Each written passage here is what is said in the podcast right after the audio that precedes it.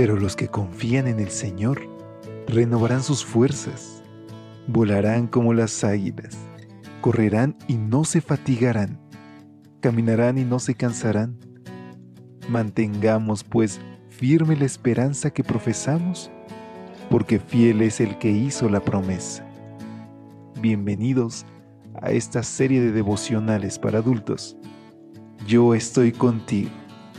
Promesas bíblicas para vivir confiado.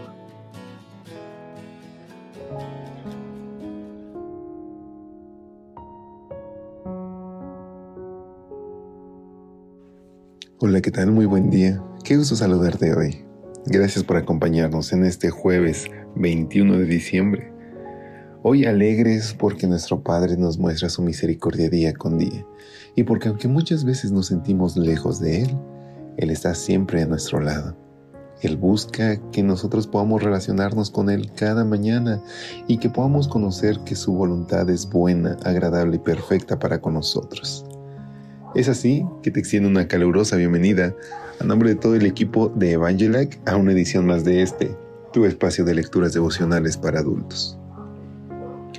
En ningún otro hay salvación. Es el título de nuestra reflexión que tiene como base bíblica Hechos capítulo 4 versículo 12. La versión Dios habla hoy nos dice de la siguiente manera. En ningún otro hay salvación, porque en todo el mundo Dios no nos ha dado otra persona por la cual podamos salvarnos. En la base de una estatua se encontró una inscripción griega que dice lo siguiente. El pueblo de Mayos honra a Demeas, hijo de Hermócrates, que ha sido un benefactor público y que ha ocupado un cargo público para la salvación del pueblo.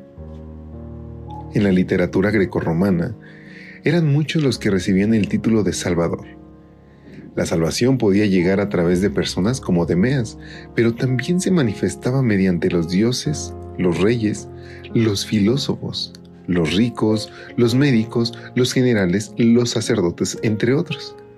Sin embargo, en la literatura cristiana, las cosas son completamente diferentes a su contraparte grecorromana.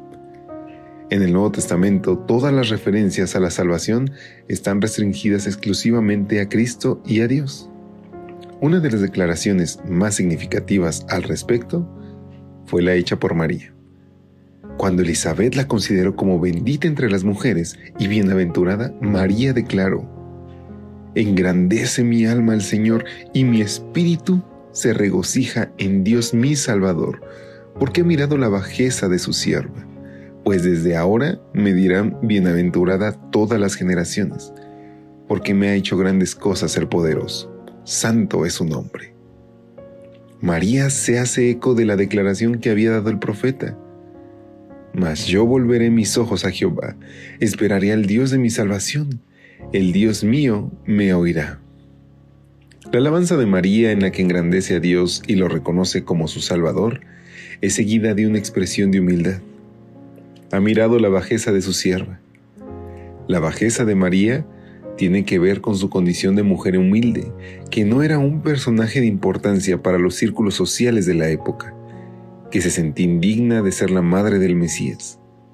Pero en esa sencilla mujer, el poderoso hizo grandes cosas. Ese Dios poderoso que actuó en María y que salvó a María, ahora está listo para hacer grandes obras en tu vida. Y la más grande es esta, darte salvación. Como bien dice Hechos 4:12, en ningún otro hay salvación, porque en todo el mundo Dios no nos ha dado otra persona por la cual podamos salvarnos. No es María, no es Elizabeth, el único Salvador es nuestro Señor Jesucristo. Por eso es que nuestra esperanza está en manos seguras. Por eso es que tu vida está en un rumbo fijo si le entregamos toda nuestra voluntad a Dios. Hoy te invito a que no tardes más, a que te entregues completamente a nuestro Dios y que puedas saber que Él te ama, que Él te quiere llevar a un lugar que está preparando, porque quiere que pasemos con Él la eternidad. Te invito a que lo aceptemos como nuestro Salvador en esta oración.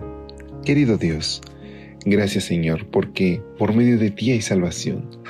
Hoy te entregamos todo cuanto somos, Señor Por favor, abrázanos, transfórmanos, moldea nuestro carácter para que otros puedan también saber que tú nos amas y que transformas la vida de cualquiera que te la entrega. Te lo rogamos en el nombre de Jesús. Amén. Que Dios te bendiga. Pasa un lindo día. Hasta pronto. Gracias por acompañarnos. Te esperamos mañana. Te recordamos que nos encontramos en redes sociales. Estamos en Facebook, Twitter e Instagram como Ministerio Evangelite. Y también puedes visitar nuestro sitio web www.evangelite.com